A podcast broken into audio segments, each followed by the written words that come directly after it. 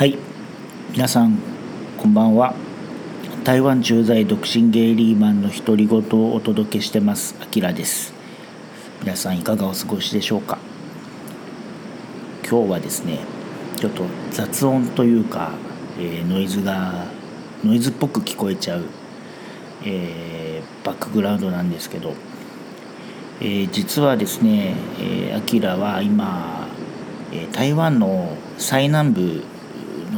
ケンティンというところに、えー、来ていまして、えちょうどこの収録をしているのが、うん、台湾の、えー、ちょっと長い週末の休みがありましてあの日本語では労働節っていうんですけど、うんえー、ちょうど5月の1日が、えーまあ、日本でもメーデーってありますよね。えー、その日が台湾は国民の休日になってまして、えー、今年に関しては、えー、ちょうどそのメーデーが、え、土曜日にあたるので、え、その前の日のね、え、金曜日が、え、祝日になっていてでまあ僕はちょっと会社に有給の申請をしてさらにもう一日休みをくっつけてですねそれで、え、台湾の、ね、南のケンティンというところに、えー、来てます。ケンティンはですねまあ台湾の中でもそうだなまあいわゆるビーチとか海が割と綺麗なエリアとして有名でまあ本当に夏になると、ねまあ、一年中常夏のように思われるんですけどまあやっぱり泳げるシーズンっていうのはだいたい4月ぐらいから11月ぐらいまでなんでしょうかね。うん、そのね海で泳げるシーズンになるとまあケンティンはこう家族連れとか、えー、友達同士でね遊びに来るようなそんな場所でにぎわっているのが、まあ、一般的によく知られてる、えー、エリアです。でまあねあのーそれは全然間違ってもないんですけど、えー、僕は独り身ですし、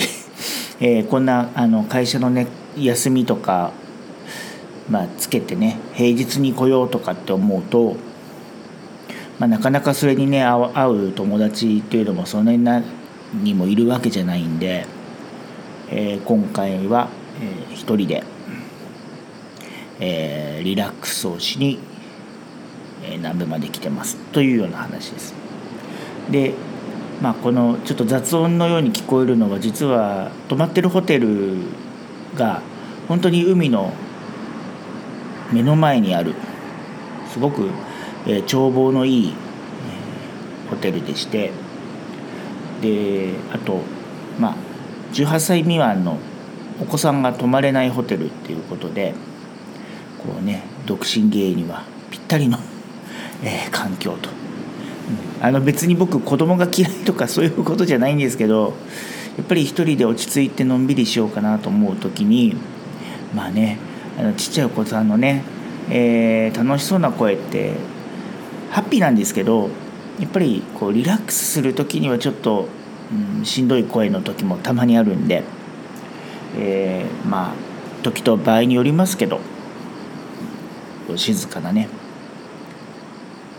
ホテルとか場所を選んでゆっくりするっていうのもありかなと思って、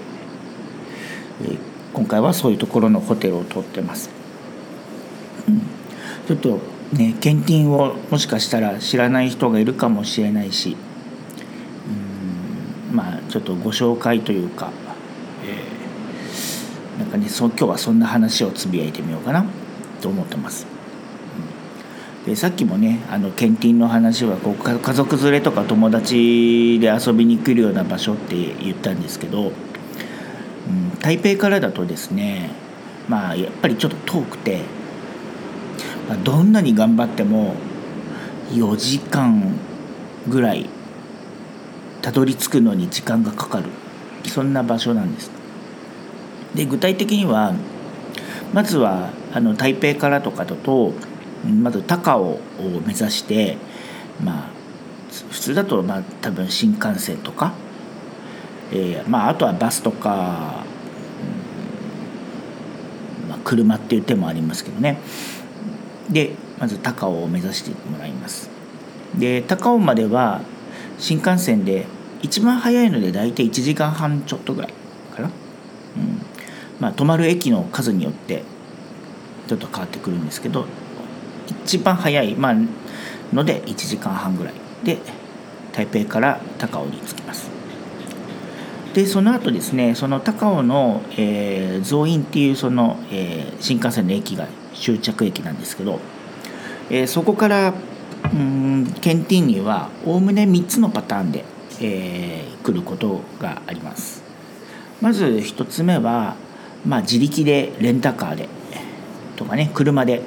えー、高尾から来る場合えー、2つ目は、まあ、高速バスを使う場合あと3つ目は、うん、ホテルの送迎の、まあ、リムジン、まあ、サービスみたいなのをね使う場合とこの大きく分けて3つあると思うんです。まああのー、一番手軽で安く済むのは何といってもやっぱその高速バスですね。うんでまあすごくこうなんか優雅な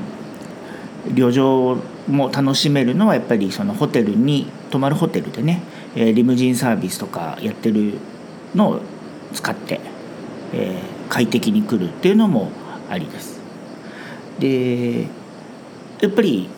3つの中で一番まあハードルが高いというかこうね短期で旅行できて台湾そのものにこう数日間で、旅行に来てっていう場合だとなかなかこうレンタカーっていうのはね、うん、ハードルがちょっと高いのかもしれないんですけど。で僕は今回実は検定に来るのが3回目でその過去2回が、えー、そのね高速バスを使ったり、えー、ホテルのリムジンサービス使ったりとかで来てたんでで今回は、えー、そのねレンタカーを使って、えー、ケンティンまで来ました。まあね実際どのパターンでも結局はあの陸路なんでだいたい2時間2時間半ぐらいかかるんですよ。もうその時間はどれを使ってもそんなに変わらないです、うん、だからあとはもう本当にその料金の問題とか利便性の問題とかで、え選べばいいかなという思うんですけど、まあ、今回そもそもその3回目でっていうのも一つの理由なんですがもう一つはその僕が今回この泊まってるホテルっていうのが、うん、ケンティンの中心街ではなくて、うん、中心地がこう、ね、なんていうのかな台湾の一番最南端ってこうちょっと半島のように突き出してるんですけどその突き出してるこう中間ぐらいにそのケンティンの、まあ、町の中央っていうか、えー、多分ねあのケンティンをネットとかで調べるとこう有名なねこう夜市とかあるようなエリアっていうのがこう、まあ、例えば中心街っていうふうに、えー、定義するとですね今回僕が泊まってるホテルっていうのはそこからこう東側ですね。えー、いわゆる太平洋側になるのかな、うん、そこに行ったところであ車だとそこからさらに20分ちょっとかかるかな？っていうぐらいでちょっとね人里離れたところなんですよ。まあ本当にね人里離れたっていう文字通り、えー、自分の泊まってるホテルの目の前は本当にただ海があるだけです、えー、まあ、間に道路を走ってるんですけど。で、えー、歩いて、まあ、一つ隣がですねうんと、まあ、イタリアンレストランと民宿のホテルがこう一緒になった建物がすぐ左隣にあるんですけど本当にそこの2棟このホテルともう一つのがあるぐらいでえー、そのそこから次の建物とか行くにはやっぱり数百メートルぐらいはもう全然離れてるし。まあそもそも人が集まる場所じゃないので、なんか今こう収録はこの泊まってるホテルのバルコニーでねこれやってるんですけど車もほとんど通んないですね。うん。ある意味本当に人里離れた、え。ー、とてもこうなんか穏やかに過ごすにはぴったりの、え。ー、場所かなというふうにも思います。うん。まあ、なんでねこうこんな人里離れたところに来るのにまあ例えばリムジンサービスでね、ホテルに頼んで来てもよかったんですけど来た後が問題で、そこからどっかに行くにしても例えばねご飯食べに行こうとか、えー、そういうふうになったとしてはもう手段がないんですよね。うん、タクシー呼んでとかなんだろうねそれを待ってでまたそのどこかに食べに行ってまたそこでタクシー呼んでっていうの結構煩わしいじゃないですか。だし、まあホまあ、ホテルもそんなに大きいホテルじゃないんでこう、ね、お昼夜のご飯っていうのはやっぱりないし、うん、だとかいろいろこう考えて、まあ、ちょっとね自由度とか、うん、もういろいろ考えてですね今回は、えー、レンタカーを借りました。うんまあ、ちなみにですね、うん、僕そんなにこう運転が得意じゃないというか、えー、まあ日本に住んでた時にも運転はしてたんですけど自分で車をこう所有したことがないのでもうこうね必要な時にこ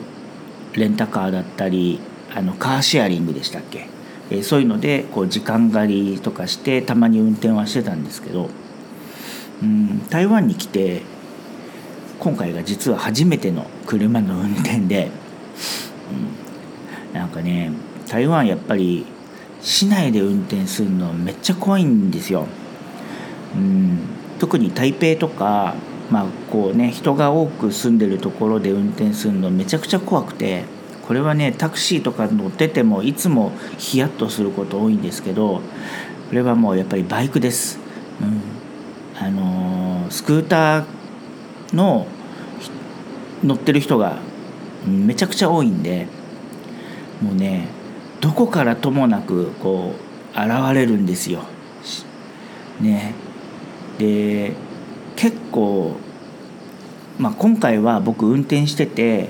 こういうねあのいわゆるちょっと地方なんでこう本当に最初レンタカー借りて高速道路乗るまでのちょっとね何キロかぐらいは本当にこう注意を払って、えー、ミラーずっと見まくってましたけど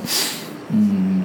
なんかそういうねあんまりリスクはそこまで高くなかったんですがやっぱり街中で運転するのは本当に怖くて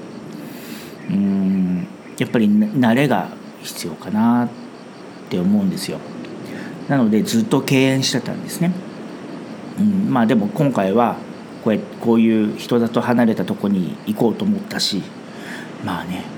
背に腹は変えられないなと思ってレンタカー借りたんですけどまあねあのバイクのそのモーターうんなんだスクーターか、えー、の機器はね本当に最初の10分15分ぐらいで回避できたのはいいんですけど、まあ、次の難関は高速というかえー、こっちの人のなんだろう運転の荒い人とかあとやっぱり乗ってみないと分かんなかったのが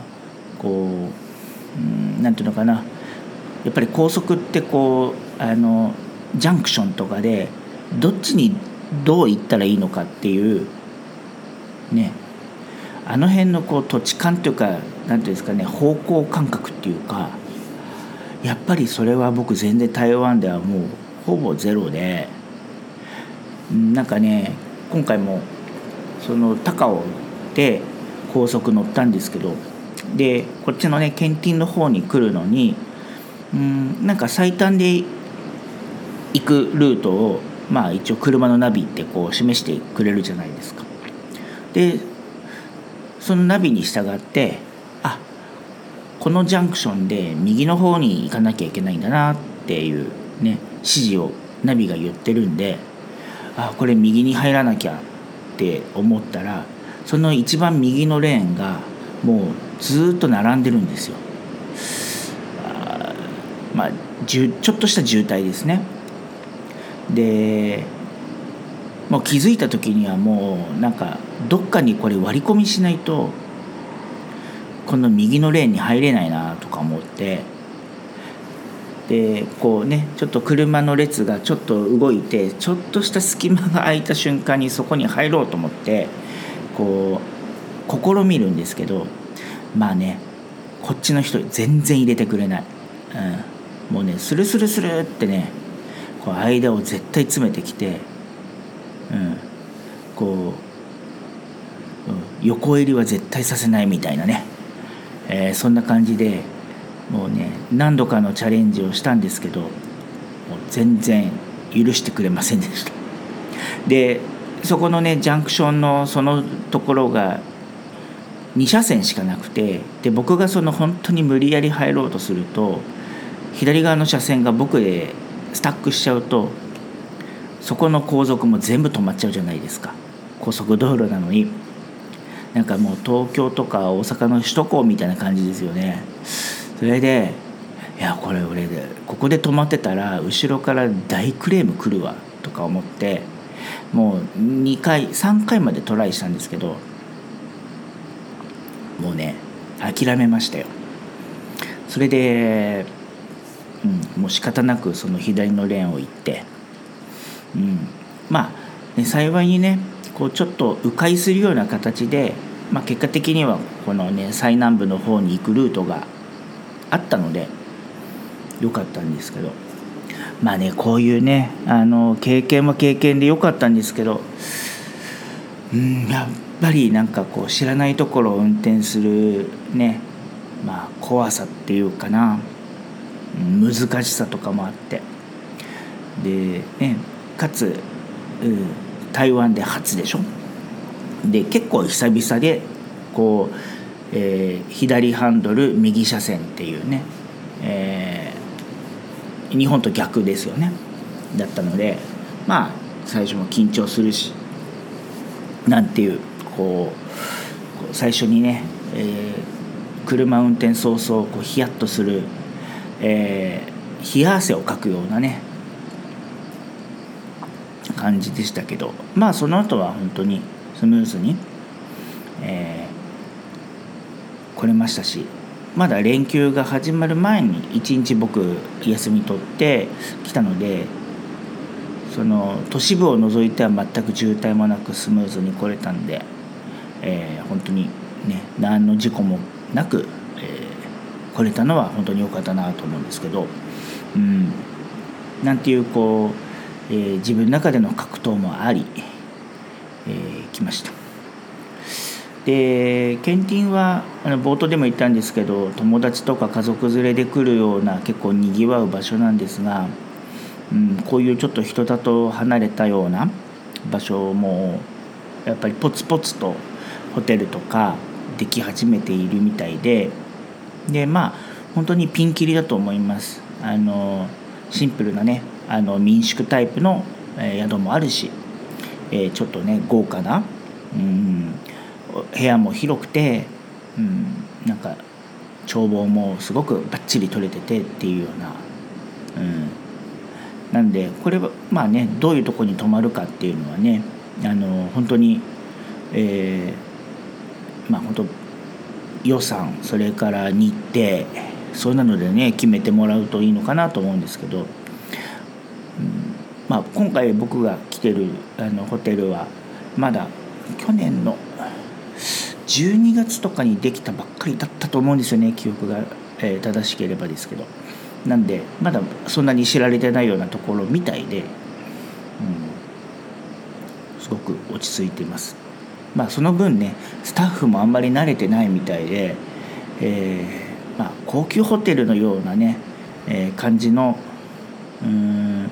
こう歓迎とかがあるわけじゃないんですけど、うん、けど本当に施設は綺麗だしえー、滞在には全く申し分ないなというような感じです。一つねあのもし検品に、えー、来られる方で、まあ、これはもう有名なところなんですけどあの一つおすすめしたいホテルがあってこれはグロリアマナーっていう日本語で言うとグロリアマナーっていう、えー、名前が付いてるホテルなんですけどこれは僕が初めて来た時に泊まった、えー、高級ホテルなんですが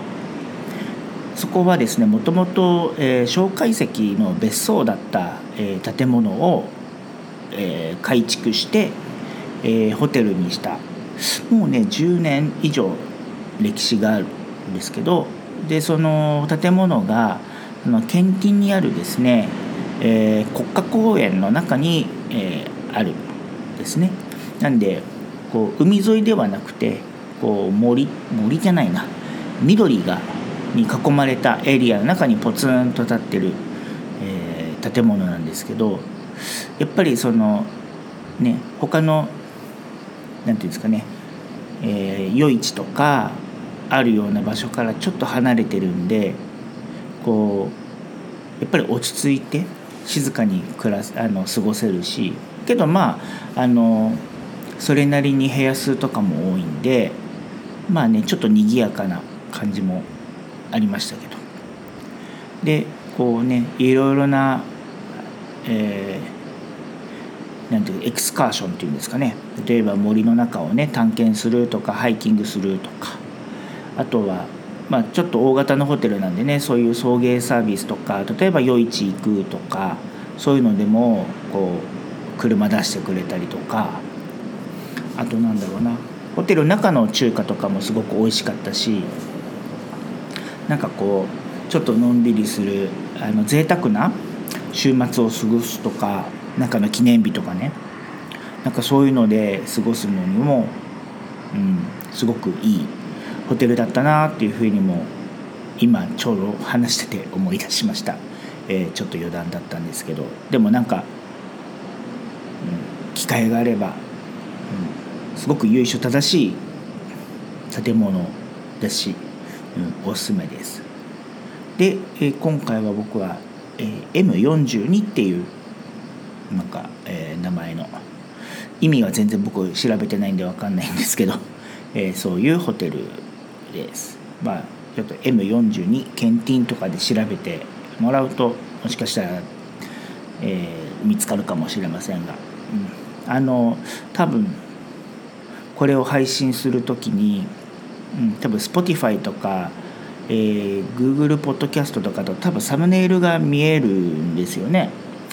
なんで今回は、えー、このホテルのね自分の泊まってる部屋から見える眺望の写真をえサムネイルに載っけとこうかなと思いますので、うん、ちょっと今日明日かな、えー、もしくは明後日天気が、えー、晴れたらちょっといい写真を撮ってそこに載っけてみようかなと思います。で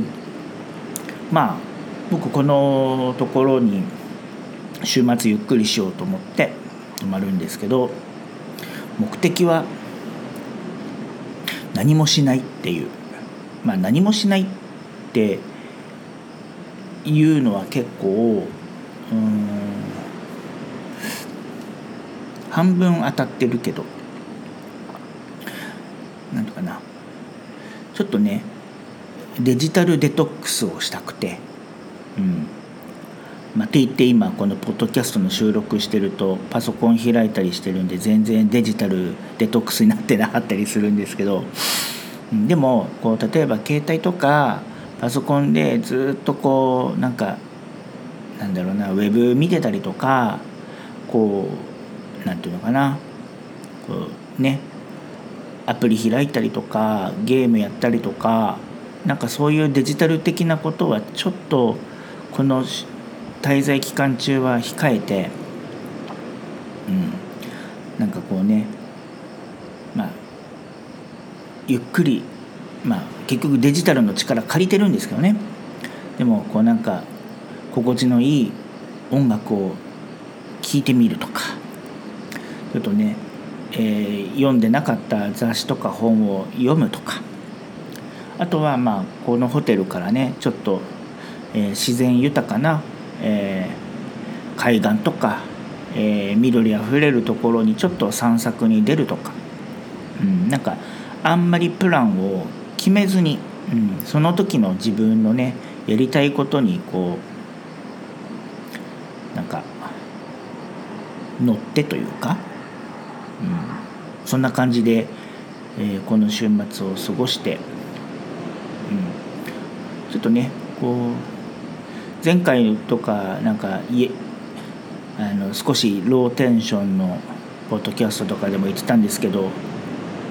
ちょっとスケジュールとか仕事のこととかでこうスケジュールとかがいっぱいいっぱいになってて忙しかったんで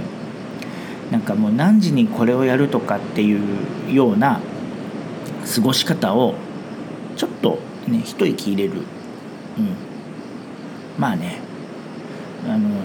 家にいてもできるできるっちゃできるんですけどね。やっぱり家にいるとねテレビ見たりとかやっぱり携帯いじったりするんですよ。なんだかんだ言って。だからなんかそういうこともできるだけやめて。うん。まあねゼロにはできないかもしれないけど本当にそれをちょっと、うん、控えて、うん、こうね目の前にあるこう空気感をですね、えー、しっかり感じるような、うん、そんな静養ですね、うん、をしたいなって。またね、うん、どうせ来週から仕事戻って忙しい、えー、毎日がどうせ来るんだから、うん、ちょっとね一息入れようかなっていう。そんな感じです。うん、あとね、まあ、最後に僕、えー、高尾に寄って、まあ、1泊する予定なんですけど、まあ、その時は、え、高尾に住んでる、えー、友達にちょっと連絡をして、まあ、ご飯を食べるとかそのぐらいは多分うんしようかなと思ってますけど。それぐらいかな。なんかあとはもう基本的に本当一人でブラブラブラブラ、えー、してますし、ね、車に乗ったら乗ったでね、えー、誰も聞いてないのをいいことに。こうね日本語の歌とかかけて、えー、一人カラオケしたりとか、ね、そういうのもたまにはこうストレス発散でいいのかもしれないし、うん、あとねこうねあんまりこう写真撮りますけどなんか写真撮ることばっかりに、うん、なんかこう意識を向けないようにしたいなとか思ってて、うん、こうね台湾の人本当に写真好きなんですよ。もうねインスタ映えもう映えることをこう本当に意識したこうねグループフォトとかもうみんな至る所で撮ってて。でねあのさっきも言ったんですけどこのホテルの目の前がすごい眺望がいいんでちょっとした広場があってでそこでなんかグループフォトとかみんなすごい昼間撮ってたんですよ。全然いいんですよ。全然いいんだけど、うん、なんかもっとこうなんかいい景色をただ楽しむみたいな方が僕は好きだなって、えー、思ってるんで、うん。ね、ちゃちゃっとこうね思い出として何枚か撮るとは思いますけど、うん、むしろこうなんかよく言えば黄昏れる。ちょっと皮肉っぽく言えばなんかこう一人でね、えー、ぼーっとしてる。うん、から見たら寂しそうと思われるかもしれないけど、うん、でもね自分で決めてきてるから全然寂しくないし、うん、みたいなね、えー独身ならではのこう強がりも、えー、込めて、えー、こんなつぶやきを、えー、夜な夜なしてみるという感じでございます。はい、うん、そうね。うん。こう台湾はやっぱりこう地方に行けばこういうのどかなところがたくさんあるんでうん。ね。去年もコロナ禍とかでね、海外旅行に行けないとかそういうまあやっぱりそもそも旅行に行けないっていうね、うん、時期もあったんですけど、うん、もう割とこう国内旅行がこう復活してきてから自分も去年何度か行ってたし、うん、またね季節もいい時期になってきたんで、うん、またねそろそろこうちょっとしたね週末でね、えー、いろんなとこへ行ってみたいなというふうにも思います。はい。あそうそう。あとやっぱりケンティンはねこう最南部で海が近いとこともあってこうやっぱりシーフードね海鮮料理とかがこうねお店がすごい多いんですよね。なんでその辺りはやっぱりちょっと調べさせていただいてですね、うん、お昼とかちょっと美味しいもの食べに行ってみようかなっていうのも是非やってみたいと思います、うん、